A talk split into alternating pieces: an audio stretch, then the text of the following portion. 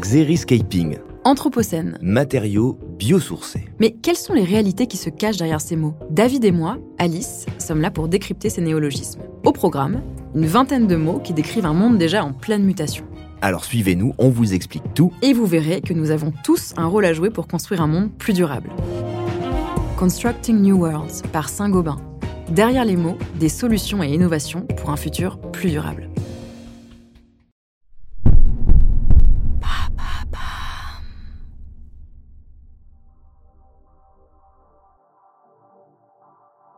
Bonjour à tous, je suis Alice Haché. Je vous souhaite la bienvenue dans l'empreinte.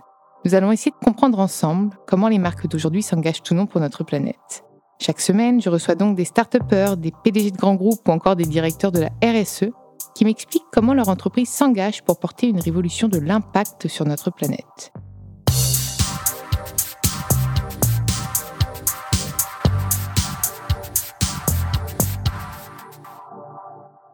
Dans ce nouvel épisode de l'empreinte, j'ai le plaisir de recevoir Franck Elary, le directeur général adjoint du Crédit Agricole Immobilier, la filiale du groupe bancaire engagé en faveur du développement des territoires et des filières agricoles et agro-industrielles.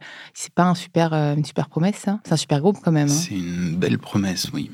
Oui, c'est une belle promesse. C'est un beau groupe qui agit euh, sur l'ensemble du territoire avec euh, l'ambition de d'aider les territoires et d'aider les entreprises et d'aider les particuliers au quotidien euh, dans que ce soit le monde professionnel, le monde le monde agricole ou, la vie du quotidien. La banque, c'est une forme de proximité immédiate avec les clients. Et donc le Crédit Agricole a toujours eu sa présence en local. hein. C'est euh, c'est une des rares banques qui a ses agences bancaires partout en France, qui ne les a pas euh, fermées, au contraire, qui les développe pour avoir la proximité avec le terrain, les territoires et les habitants. Et donc toi, tu t'occupes de la filière IMO. Oui. Euh, vaste sujet aussi aujourd'hui, parce qu'on le sait, en fait, on a entre les passoires énergétiques, le manque de logement, puis euh, les logements vides, enfin, plein de sujets abordés. Tu me parles d'une euh, révolution verte, je crois bien, du bâtiment. Alors déjà, quand on, quand on s'appelle Crédit Agricole Immobilier, euh, filiale d'une banque verte, la révolution, elle est engagée depuis longtemps au principe de la raison d'être du groupe, hein, qui est d'agir chaque jour dans l'intérêt de la société et de ses clients.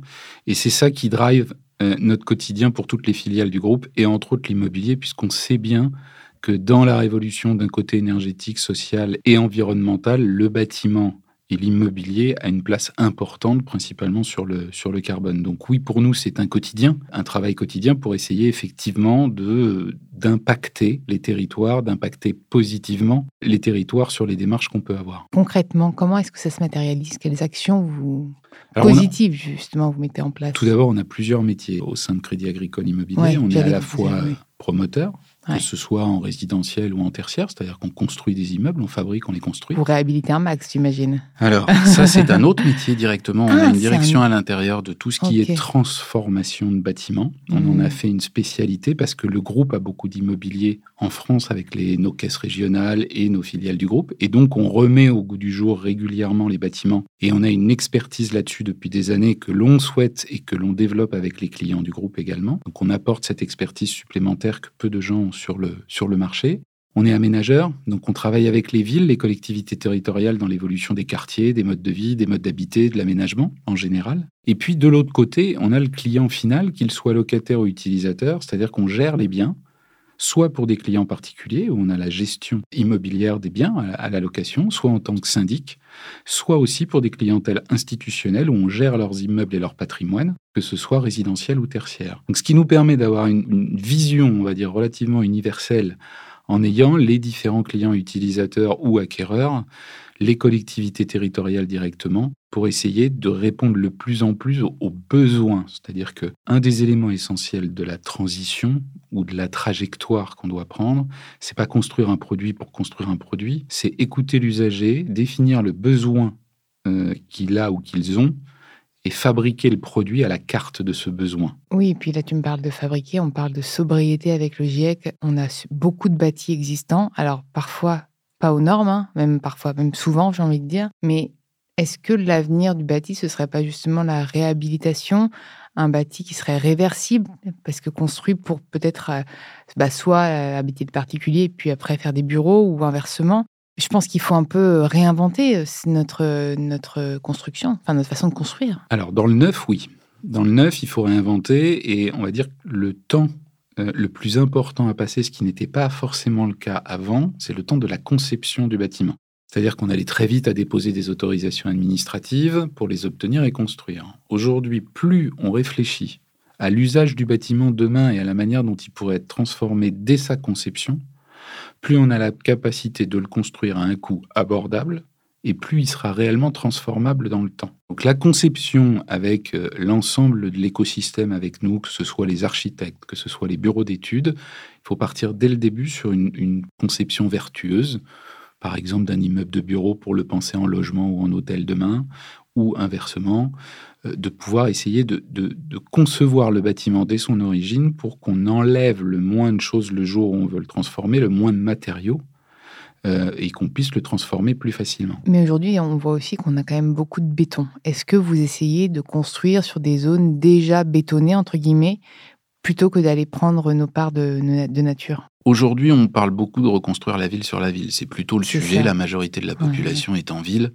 Donc c'est là que ça se passe. Hein. Il faut savoir quand même qu'on attend, si on prend les chiffres de l'INSEE, on attend 3, plus de 3 millions de personnes à horizon 2040. Alors apparemment, France. Alors, je ne sais pas si c'est bon signe ou pas, ou si c'est à cause à la fois des pandémies, euh, du réchauffement climatique et tout. Apparemment, ce chiffre est en train de drastiquement diminuer. C'est pas bon signe. Hein. Ça veut dire qu'on va plutôt en décroissance. Euh, voilà. Mais ah non, à la base, oui, l'INSEE partait sur ça. Mais c'est récent. J'ai lu une étude là. Et récemment, en fait, l'étude a un peu euh, bah, a contredit cette étude-là de l'INSEE qui mhm. date un petit peu avant, donc elle est très très récente, cette étude que j'ai lue, il faudrait que je vous la ressorte, et qui expliquait qu'en fait, finalement, cette explosion de, la population allait pas être si explosive à cause bah, des pandémies, euh, du réchauffement climatique, etc., des cancers. bref, je vous passe ces détails. Il y a sans doute eu un coup de frein, et je suis pas analyste, donc je vais, je vais, je vais pas rentrer dans les chiffres. Ce qui est certain, c'est qu'aujourd'hui, on voit euh, euh, d'un côté, même si on prend que la population actuelle, sans évolution de population sur le territoire français, vous avez plus de 2 millions de mal logés et vous avez une demande qui continue à être considérable de logements euh, pour toutes les populations. Donc, dans tous les cas, il y a un besoin aujourd'hui à, faire qui est principalement situé dans les villes. Et donc, c'est à ce titre qu'il faut faciliter l'acte de construire, mais l'acte de construire responsable. Et c'est toute la difficulté aujourd'hui où on va dans une démarche environnementale où on empêche l'acte de construire, alors que plus on va être en capacité euh, de construire responsable, plus on va avoir financé l'innovation. Hmm. Mais construire responsable, est-ce que ça inclut euh, des, matériaux vertueux? Parce que le béton, c'est quand même pas fou. Euh, niveau empreinte carbone, comment est-ce qu'en fait, on... j'ai l'impression que c'est quand même tout un écosystème dans le bâti, parce qu'au-delà du fait qu'on bétonise, bah, il y a le béton, il y a les matériaux qu'on extrait pour construire, il y a toute la logistique qu'on met en place, ça a une empreinte, tout ça. Bien sûr, bien sûr. Non, mais c'est tout. C'est En fait, on est dans une révolution verte, on est dans une révolution industrielle. Ah mais c'est ce que tu me disais avant, et je trouve que c'est très juste, en fait. On parle que de transition écologique énergétique, en fait, je pense que c'est une révolution industrielle carrément. Exactement. C'est-à-dire que si on se mettait, par exemple, prenons, rêvons, si on se mettait à tout construire en bois aujourd'hui, j'adorerais. on n'aurait pas, on prendrait feu avec non, mais on n'aurait pas les forêts nécessaires ou on n'aurait pas les filières ah d'approvisionnement nécessaires. Donc c'est la même chose partout. C'est-à-dire que si on met les conditions de la réussite de ça, oui, la terre crue, le bois. Il y a des filières possibles pour construire autrement qu'en béton. Et puis il y a aussi à travailler le béton de façon innovante avec du béton décarboné, comme certains euh, essayent de le travailler aujourd'hui. Donc on a la possibilité de le faire. Simplement, il faut sponsoriser ces filières. Moi, je vais vous prendre un exemple euh, euh, tout bête. On a une grande opération d'aménagement en Ile-de-France, du côté de Melun, où on est propriétaire de pas mal d'hectares de terrain. Plutôt que de les laisser en friche, on y a planté du chanvre euh, pour, euh, au niveau du mmh. terrain pour l'entretien, etc. Mmh. Bon, on a gagné le Grand Prix de l'urbanisme euh, transitoire de la région Île-de-France là-dessus, mais c'est pas pour ça que je le dis. C'est que derrière, la filière du chanvre s'est intéressée à ces dossiers et on a travaillé avec eux pour aider des gens, des architectes, des, des, entrepreneurs qui voulaient monter un nouveau process constructif de panneaux à ossature bois avec du béton de chanvre à l'intérieur en isolation. Donc on les a aidés. Ça s'appelle Wallup. C'est une société euh, nouvelle qui travaille. Et donc, sur notre opération de Melun, maintenant qu'on a monté, enfin, qu'ils ont monté l'usine et qu'on les a aidés là-dedans, eh bien, on va faire notre première opération avec ces matériaux. L'idée, c'est de pousser la filière. Mais euh, individuellement, on peut faire un, tas de petites actions. Mais si on veut vraiment être dans le cadre d'une révolution industrielle, Il faut tous être acteurs de ce changement. Et c'est toute la difficulté aujourd'hui de euh, la révolution verte.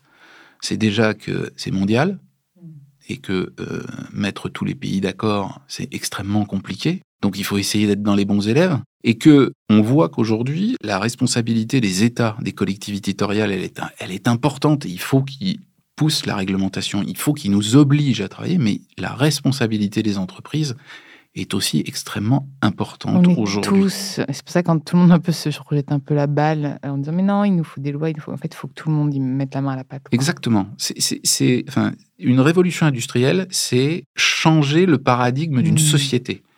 Aujourd'hui, on a vu, enfin, qui pouvait prévoir il y a deux ans ce qui vient de se passer? Quel analyste, quel, qui a prévu le, la, euh, pandémie qui, qui s'est passé Exactement. Personne. Ça veut dire qu'aujourd'hui, on peut vivre des choses comme tout grand changement, qu'on n'a absolument pas prévu. En revanche, l'urgence climatique, elle est prévue. Alors qu'elle soit à 10 ans, 20 ans, 30 ans, 50 ans, qu'on se soit trompé d'un pour cent, etc., on sait qu'on y va.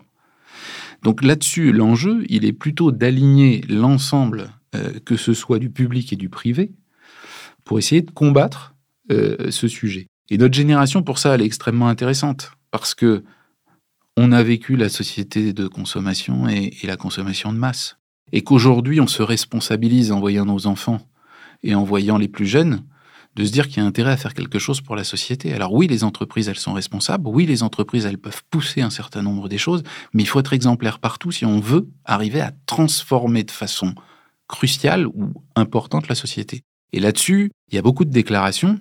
Une fois de plus, on va nous bloquer de la construction en disant c'est pas bien de construire. Le sujet n'est pas là.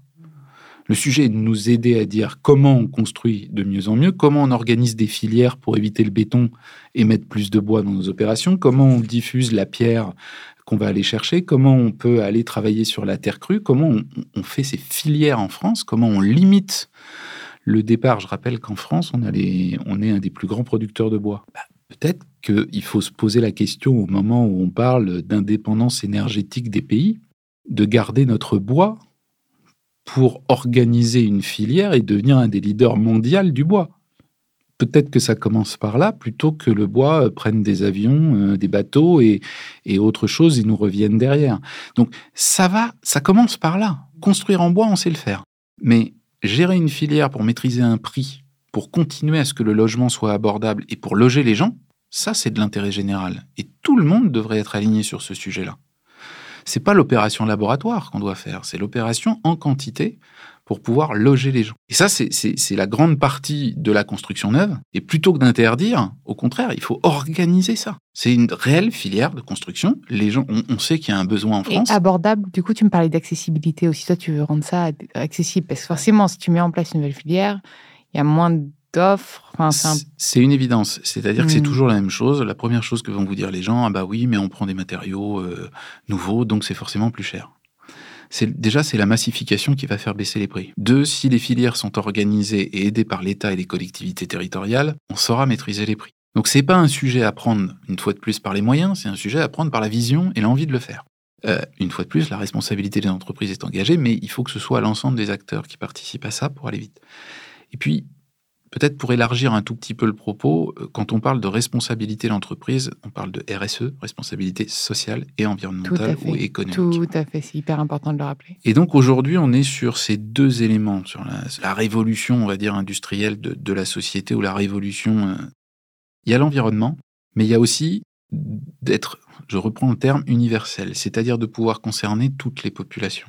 Les mal logés, c'est souvent les populations les plus euh, euh, en difficulté, et, donc c'est là-dessus qu'il faut aller euh, travailler aussi. Bah, c'est pas uniquement. Il faut aider. Voilà. Et d'ailleurs, c'est pour ça quand je te disais qu'il y a un nombre de bâtiments vides, bah, tu sais, d'anciens fins de tertiaire qui ont été complètement abandonnés, en plus avec la pandémie, télétravail, tout y quanti, et que tu as une demande de logement, des personnes qui sont dans la rue, etc. Enfin, T'as l'impression que parfois on marche sur la tête et moi je vois des bâtiments vides ou même vides allumés. Ah oui, ça c'est encore ça, c'est un autre truc. Ceux qui, qui, montrent que, comme les, comme les avions qui volent à vide, euh, c'est des choses comme ça. J'ai l'impression que parfois le système, enfin la société marche un peu sur la tête. Et comment est-ce qu'on arrivera à connecter en fait l'humain à l'écologie et puis que les entreprises fassent ça aussi intelligemment? C'est quand même important. Parce qu'il faut quand même continuer. Enfin, le but d'une entreprise, c'est quand même de faire du business. Hein. On va pas non plus. euh, Pas, c'est pas une ONG, c'est pas un monde de bisounours. Mais l'entreprise a son rôle dans la société, en fait. Elle a un vrai rôle à jouer. Elle a un vrai rôle et de plus en plus important aux yeux des consommateurs. Bien sûr. je vais un, un cran plus loin aux yeux des collaborateurs. Parce qu'aujourd'hui, pour être attractif sur le marché, dans nos métiers, il faut attirer, c'est-à-dire qu'il faut être responsable. La majorité des nouvelles générations et des jeunes ne viennent pas travailler dans une entreprise uniquement pour faire des- de- du, du lucratif, énormément. mais aussi pour servir la société, avoir un intérêt dans la société. Et avoir du sens pour eux, en fait. Ils Exactement. ont besoin de sens. Et donc, ça, c'est une opportunité magnifique de notre, de notre époque. C'est que ce qui était la responsabilité, la RSE, euh, dans les rapports annuels des entreprises, euh, Que personne ne lisait. que personne ne lisait trop, est devenu un élément essentiel et stratégique de la vie des entreprises pour pouvoir coller à la société, se développer et continuer potentiellement à faire du profit. C'est évident. Une entreprise, c'est aussi Ah, fait pour c'est- en faire fait, du c'est ça, il faut quand même le rappeler. C'est pour ça qu'il Voilà. y a aussi parfois certains de nos auditeurs qui font oui, mais alors là, ils ne sont pas assez investis. Il faut rappeler qu'une entreprise reste une entreprise. Mais ce qu'il faut aujourd'hui, c'est que l'entreprise, on parle de raison d'être, tu en parlais, donc la loi PAC 2019 qui a demandé aux entreprises de définir une raison d'être. L'entreprise peut même devenir société à mission. Elle a un vrai rôle à jouer. Et puis aujourd'hui, acheter, c'est voter. Et souvent, et on achète quand même plus que l'on ne va voter euh, au présidentiel. tu vois ce que Tout je veux à dire. fait. Donc c'est hyper important que bah, l'entreprise s'inscrive dans cette dynamique en fait aujourd'hui. C'est important, c'est nécessaire et j'ai tendance à dire c'est vital. Bah, pour l'entreprise, aujourd'hui, c'est vital. Exactement. Et c'est là où on est dans une révolution. C'est-à-dire qu'effectivement, euh, c'est, On va l'appeler la révolution du sens, comme ça. alors c'est redonner du sens à un certain nombre de choses et c'est surtout se, donner les leviers de le faire. C'est-à-dire que Et le faire. Et le faire. c'est, une obligation. Alors là, je, je reviens sur deux de mes petites marottes, mais une entreprise, ça évolue par ce qu'on appelle l'amélioration continue. C'est-à-dire que on prône l'innovation, on pousse des petites choses, et c'est les petites évolutions du quotidien ou euh, la volonté de, de- de l'entreprise de changer, de faire évoluer son métier, etc. Et puis, il y a ce qu'on appelle l'innovation de rupture. Aujourd'hui, nous sommes dans une innovation de rupture. C'est-à-dire qu'il faut lier les deux, continuer à innover, à, à faire notre travail. On ne va pas le faire le grand soir de révolutionner tous les logements et tous les bureaux du monde demain, Mince. mais Je c'est pensais que tu allais me dire ça, je suis désolée. mais c'est se mettre dans un plan, dans ce que j'appelle la trajectoire. Euh, Mais rapidement, quand même, parce qu'on a plus beaucoup de. Enfin, ce qu'il faut se dire, c'est qu'aujourd'hui, on doit vraiment accélérer. Oui. Au-delà de mettre en place, Oui. aujourd'hui, il faut qu'on accélère, en fait. Oui. Mais pour accélérer, il faut pouvoir euh, contrôler et puis savoir d'où on part. Parce que c'est bien de dire euh, on peut construire en bois, on peut construire en pierre, on peut.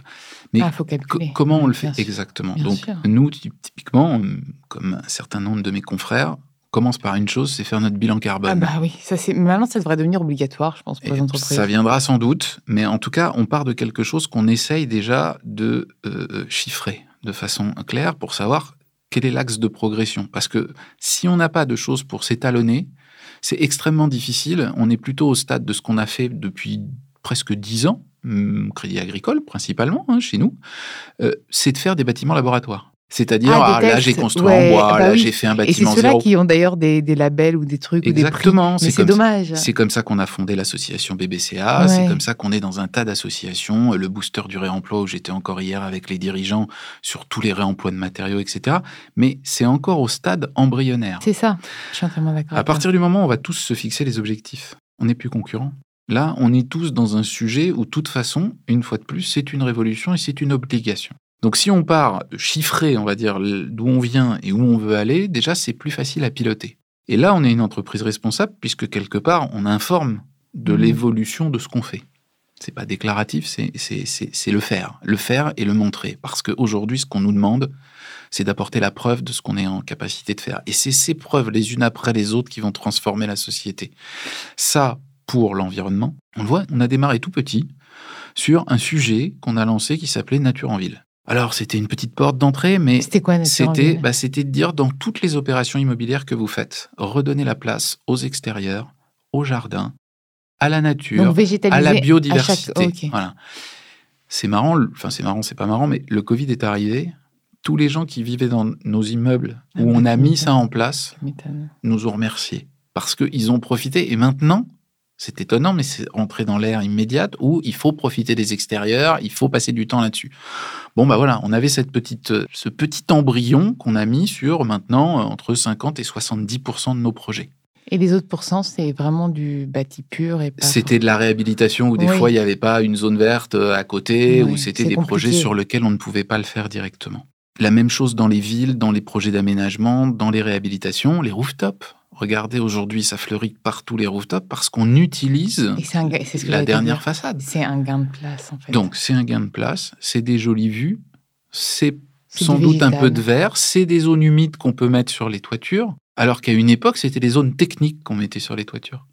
Donc, comme quoi, avec peu de choses, on arrive à modifier, puis après, il y a le mode constructif et il y a l'engagement qu'on va prendre, effectivement. Comment est-ce qu'on repense aussi le bâti? Est-ce qu'on doit le repenser plus solide avec des Enfin, avec le réchauffement, on va avoir de plus en plus de sécheresses, de catastrophes naturelles en fait, qu'on ne connaît Alors, pas si- encore euh, beaucoup. Nous en France, on est un peu épargnés. Enfin, en été, ça dépend un peu des zones, mais un petit peu épargnés quand même. hein. Ouais.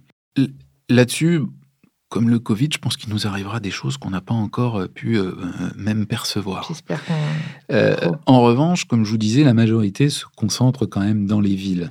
Oui, Donc, euh, dans les villes, euh, prévoir un peu ce qui peut arriver demain, entre euh, les crues décennales, centenales, etc., on peut arriver à mettre. Je ne dis pas qu'il n'y a pas de risque, Hmm. mais en tout cas, on peut être assez vigilant sur ce type de risque, et la réglementation française est quand même pas la dernière pour essayer d'être préservant sur ce type de, de, de, de risque.